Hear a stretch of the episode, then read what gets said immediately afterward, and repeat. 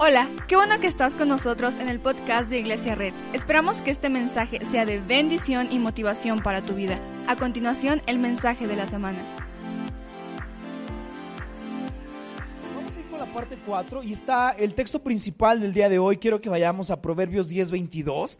Y dice, la bendición de Jehová es la que enriquece. Léelo conmigo. La bendición de Jehová es la que enriquece y no añade tristeza con ella. ¿Hacemos una oración? Cerremos nuestros ojos. Señor Jesús, gracias por este día. Gracias, Padre, porque estás aquí. Gracias por tu presencia en este momento y por tu increíble amor que tienes hacia nosotros. Y gracias, Señor, sobre todo, porque creaste a la gente más bonita de Tlaxcala y está aquí. Gracias, Señor. Amén. ¿Alguien puede decir amén a esa oración? Todos así como, ¿quién es? Ustedes, amigos, ok. La Biblia dice que la, lo que bendice, lo que enriquece es la bendición de Jehová, pero sobre todo no añade tristeza con ella. No sé cuántas personas tú conoces que tienen mucho dinero, pero no lo pueden disfrutar. Como que están tristes con ese dinero. Como que todo el tiempo están pensando que se les va a acabar. Están pensando, están pensando que, que lo pueden perder. Todo el tiempo están como, no, no, no, no, mejor no. Y entonces no podemos disfrutar cuando tenemos tristeza, cuando tenemos amargura en nuestro corazón, nuestras riquezas no la podemos disfrutar. No podemos echarnos un buen restaurante, no podemos echarnos una buena hamburguesa, no podemos darnos un lujito porque estamos tristes con lo que tenemos. Curiosamente recordemos que el dinero no tiene moral. El dinero no es bueno ni malo. El dinero no es bueno ni malo. El dinero Depende de nosotros si llegamos a las riquezas por el camino de la bendición o el camino de la maldición. ¿Cuántos ya están corrigiendo su camino para llegar a ser ricos en un camino de bendición?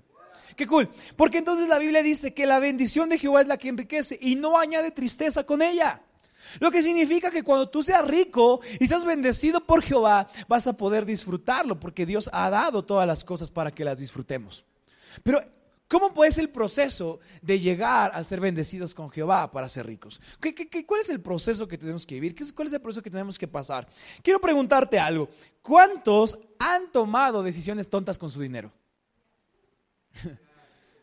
¿Viste el, infomercial de, mira, con eso bajamos de peso y lo compraste y no, no sirvió? Y te salió en un ojo de la cara. Digo, hay cosas que sí sirven, pero hablo de estas decisiones tontas que a veces tomamos con el dinero, ¿no? O sea, como que de repente tomamos y apostamos a que las chivas iban a ganar. ¿Alguien le va a las chivas? Que el Señor los perdone. ¿Alguien le va a la América? Sí, nos levantará en alas como de águila. Amén. Es un chiste. Pero le vas, le apuestas a tu equipo, le apuestas a las chivas, le apuestas a la América y de repente te emocionaste y dices, este año el piojo es el bueno y te hizo perder mucho dinero. Y dices, ¿dónde se fue ese dinero? ¿Alguna vez has llegado a fin de mes y has dicho, ¿dónde se fue ese dinero? O sea, ¿dónde está? ¿Dónde está el aguinaldo? ¿Dónde está el bono de puntualidad? ¿Dónde está la gran venta que tuvimos hace tres meses? ¿Dónde está? Se esfumó. Y ahora, aunque tuvimos dinero, ahora estamos tristes. Porque no podemos disfrutarlo. Porque no hemos aprendido el camino correcto para alcanzar riquezas de la mano de Jehová. Yo quiero hablarte de las riquezas, recuerda, no como un evangelio de la prosperidad, como tú vas a ser rico, tú vas a ser rico, Dios quiere hacerte rico. Tampoco quiero decirte que, que tienes que ser pobre, tienes que tener poco dinero. No, quiero decirte que el Señor no tiene problema con añadir riquezas a tu vida, incluso las da para disfrutar, pero tenemos que llegar a ellas en un camino de bendición y no de maldición. Y yo he tomado muchas decisiones tontas con el dinero. Yo te dije que yo no, iba a, pararme aquí para hablar de que soy muy bueno administrando el dinero. Yo quería pararme aquí a hablarte que debemos aprender juntos a administrar correctamente el dinero. Porque siempre hemos tomado decisiones tontas. De repente ya tenías tu ahorradito, estacionaste tu coche, se te olvidó poner el freno de mano y se te fue de bajada y ya le diste al de enfrente. Era la fiesta, era para un lujo, era para una cena, era para algo. Y ahora se ha esfumado. Entonces, ¿cuál es el camino correcto para no tomar decisiones tontas con el dinero? Y perdón si la palabra tonta suena un poco fuerte para algunos, pero quizá a veces pasa eso, decisiones sin pensar, decisiones sin que estén en nuestra cabeza. Quiero darte hoy cinco principios bíblicos para administrar correctamente el dinero. Entonces, el primer principio bíblico para alcanzar la paz financiera se encuentra en 2 de Corintios 9:7, que dice, "Cada uno debe dar según lo que haya decidido en su corazón, no de mala gana ni por obligación, sino porque Dios ama al que da con alegría." El primer el primer principio bíblico para administrar correctamente el dinero y alcanzar paz financiera es dar. No hay cosa más divertida que hacer con el dinero que dar dar a una iglesia, dar a un lugar, preferentemente dar, dar a un lugar donde sea bien usado, estratégicamente bien usado. Y no quiero abundar mucho en este tema porque lo vamos a ver la próxima semana, pero lo que más se puede hacer con el dinero es dar, dar generosamente. El segundo principio, te lo voy a decir, es aférrate a un presupuesto. Voltea con alguien y dile, aférrate a un presupuesto. La palabra del Señor en Lucas 14, 28, 29 dice, supongamos que alguno de ustedes quiere construir una torre. ¿Acaso no se sienta primero a calcular el costo para ver si tiene suficiente dinero para terminarla? Si echa los cimientos y no puede terminarla, todos los que la vean comenzarán a burlarse de él y dirán, este hombre ya no pudo terminar lo que comenzó a construir. ¿Te das cuenta cómo Dios nos advierte que cuando nosotros no planeamos y presupuestamos nuestros gastos y nuestros ingresos, llegará un día que por más que mostremos lujo o estabilidad financiera, llegará un día que por nuestra irresponsabilidad queremos, querramos construir algo y nada más la gente se burle de nosotros porque no pudimos soportar lo que estábamos construyendo. Un presupuesto no es simplemente una lista de números, un presupuesto va a una lista de prioridades. ¿Alguien está aquí? El presupuesto hace que no te preguntes dónde fue el dinero. El presupuesto hace que tú ordenes al dinero a dónde va a ir. Si tú te has preguntado dónde fue mi quincena, te hace falta un presupuesto. Si tú te has preguntado a dónde se sumó, te hace falta un presupuesto. Porque el presupuesto no te va a servir para preguntarte dónde fue el dinero. Eso no es un presupuesto. El presupuesto te va a ayudar a ordenarle a tu dinero a dónde va a tener que ir y habla más el presupuesto de prioridades y no tanto de números. ¿Qué quiere decir que cuando te preocupes de hacer un presupuesto, no digas tengo tanto, entonces me voy a divertir tanto? Di, no, tengo tanto y vamos a establecer prioridades para mi vida. Prioridades para lo que tengo que hacer, prioridades para lo que tengo que construir. Un presupuesto crea una dinámica de causa y efecto que bendice nuestra vida. La Biblia dice que Dios bendice, hemos aprendido que Dios bendice procesos. Hemos aprendido que Dios bendice procesos y el presupuesto va a ayudarnos a crear un proceso que provoque una, una causa y efecto de bendición hacia un camino de riquezas. El primer paso después de dar para alcanzar el camino de bendición es crear un presupuesto. Checa lo que dice Lucas 16:8. Dice, pues bien, el patrón elogió al administrador de riquezas mundanas por haber actuado con qué? Astucia. Te voy a decir algo, Dios premia a las personas competentes. No, papá, es que no quiero estudiar porque yo voy a ser DJ. ¿Y cómo vas a manejar tu dinero? Con astucia. Dios premia al que administra las riquezas, pero chica, como dice, las riquezas mundanas por haber actuado con astucia. Dios premia a la gente competente. ¿Alguien está aquí? Dios premia a la gente competente. Puedes venir a mí y decir, pastor, ore por mí porque tengo muchas deudas, pero Dios premia a la gente competente. Dios premia a la gente preparada. Y no significa solo en una escuela o en una carrera de negocios. Nunca es tarde para prepararse, para venir a aprender de la sabiduría que hay en la Biblia, para acercarse a los consejos financieros, para leer un libro, para ver un video, para, para marcarle a alguien que conocemos que maneja bien sus negocios. Pero hay que ser astutos porque Dios premia la competencia. Vuelta con él y dile, Dios premia a los competentes. Dice, es que los de este mundo, en su trato con los que son como ellos, checa lo que dice, esto me rompe el corazón, dice, son más astutos que los que han recibido la luz.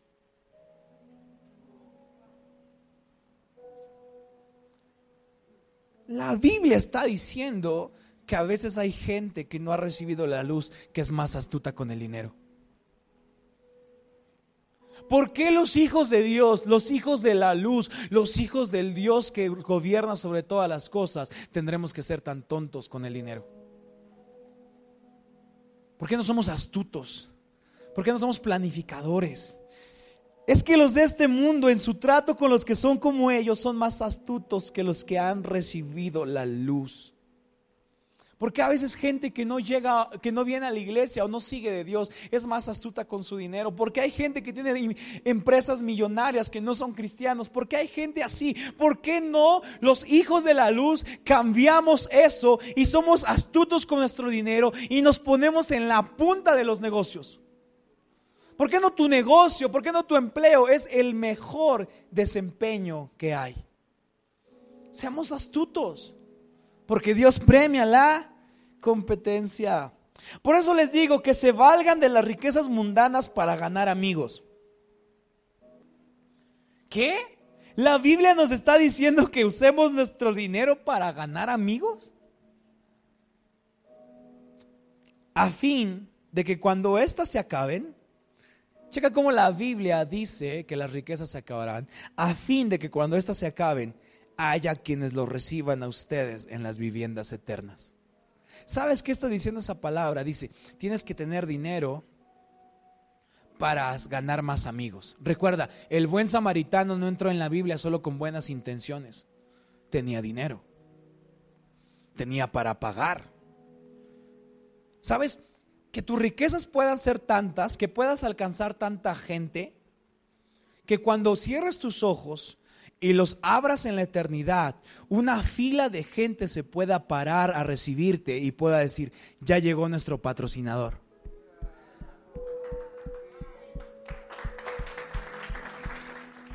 Y que te puedan decir, gracias porque tu diezmo pagó una pauta publicitaria en Facebook para que yo pudiera cambiar mi matrimonio. Gracias porque tu ofrenda hizo que, yo, que hizo que compraras una silla que yo pude usar para llorar delante de Dios y redimir mi vida. Gracias porque tu, tu, ofrenda pudo comprar bocinas e instrumentos para que pudiéramos adorar al único Dios Santo. Y que cuando tú abras los ojos en la eternidad haya una fila de gente que diga, gracias por qué, por lo que hiciste por mí, yo puedo estar aquí. Gracias porque no usaste tus riquezas para algo banal. Gracias porque decidiste invertir en el reino. Gracias porque diezmaste. Gracias porque pudiste comprar algo para los niños, porque mi hijo decidió ir a la iglesia. Gracias porque decidiste poner una iglesia llamada Red en Tlaxcala que alcance a los jóvenes y alcance familias y que haga una revolución. Gracias porque tu diezmo ha hecho que podamos pagar los podcasts que hoy en día tienen más de 25 mil reproducciones. Imagínate que llegas al cielo y dices, oye, tú ibas a red, sí, gracias, porque yo estaba en Perú, yo estaba en Guatemala, yo estaba en Estados Unidos, yo estaba en España, y un mensaje, no de un pastor, de una iglesia, cambió mi vida.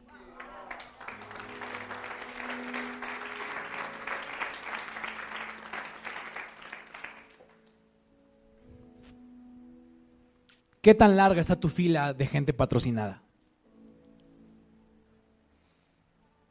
Ahí está aquí. ¿Qué tan grande estará tú, tu recibimiento en las viviendas eternas?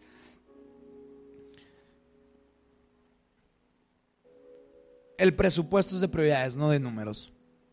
Segundo, sal de la deuda y ahí mantente. Ya lo hablamos. Proverbios 22, 7 dice, los ricos son los amos de los pobres, los deudores son esclavos de sus acreedores. ¿Sabes una cosa? Cuando tú tienes una deuda te esclavizas algo.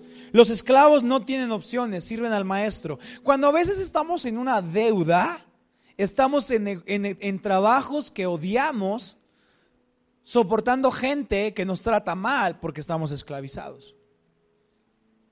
Si tú pudieras salir de deuda hoy, ¿qué estarías haciendo? Si pudieras hoy salir de deuda, ¿qué estarías haciendo? Nunca en la Biblia la deuda es un camino de bendición para ser rico. Nunca. Nunca en la Biblia Moisés llegó a pedir un préstamo. Oye, me voy a salir de mi casa. Me, me, corrieron de Egipto, voy a ir a buscar esposa y luego voy a regresar a Egipto. Necesito un financiamiento. No. Ahora, la deuda no es mala. Recuerda que la deuda no es de salvación, pero sí nos puede llevar a tomar decisiones no tan inteligentes. ¿Alguien está aquí? Siguiente, construye relaciones de calidad. Primera de Corintios 15:33 dice, no se dejen engañar, las malas compañías corrompen las buenas costumbres. Te conviertes en la gente con la que más convives, te conviertes en la gente con la que más confías. Y ellos influencian tus series, tus libros, tus pasatiempos. Imagínate si como joven te convives con alguien que gasta el dinero, vas a ser igual. No dejes que tus buenas costumbres sean corrompidas, ¿se dice? Gracias. Aparte todos dudaron así como, no sé. No dejes que tus buenas, tus buenas costumbres sean corrompidas por tus malas compañías. Y siguiente, ahorra e invierte dinero. Proverbios 21:20 dice, en casa del sabio abundan las riquezas y el perfume, pero el necio todo lo despilfarra. La fe no es gastarme mi quincena y esperar a que Dios me sustente. La fe es crear un proceso para que mi quincena pueda tener un impacto en el futuro y que Dios bendiga mi proceso. Ahorra para tres cosas. Guarda para emergencias. Sabes, días complicados vendrán, días lluviosos vendrán y tienes que estar preparado para que cuando estés en medio de la tormenta puedas decir, ok, no sé si Dios nos va a sacar, pero tenemos este paraguas. He perdido mi empleo, Dios, ayúdame mientras tengo este paraguas. Porque a veces queremos que Dios nos ayude y nos da ansiedad que no nos ayuda, pero porque nos estamos mojando. Cuando Dios decía, aguántame, estoy trabajando y tu paraguas, ¿Alguien está aquí? Dice, Dios, sí, sí, sí estoy trabajando, pero no era mi decisión que, que te mojaras así todo, como el Barney. Mi decisión era que en la tormenta tuvieras un paraguas en lo que yo trabajo. Guarda para comprar las cosas de cash. Cuando puedas pagarlo de cash, que puedas comprarlo. Guarda para el futuro. No hay motivo para no disfrutar el futuro. No hay un solo versículo que diga que no podemos disfrutar un buen coche en nuestro retiro. No hay un solo versículo que diga que no podemos disfrutar una buena casa cuando nos retiremos. Pero sabes una cosa, puedes disfrutar tu futuro, el futuro de tus generaciones. Pero si comienzas a caminar en un camino de riquezas, pero de bendición de Jehová. ¿Por qué no te pones de pie?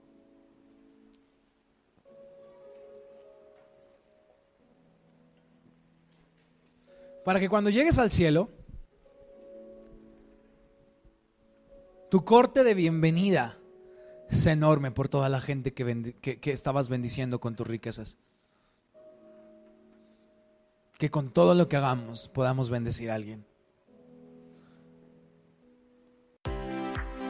Muchas gracias por acompañarnos. Subimos contenido semanalmente, así que suscríbete y síguenos en redes sociales. Te dejamos los links en la descripción. Nos encanta pasar tiempo contigo, así que si estás en Tlaxcala no olvides visitarnos este domingo.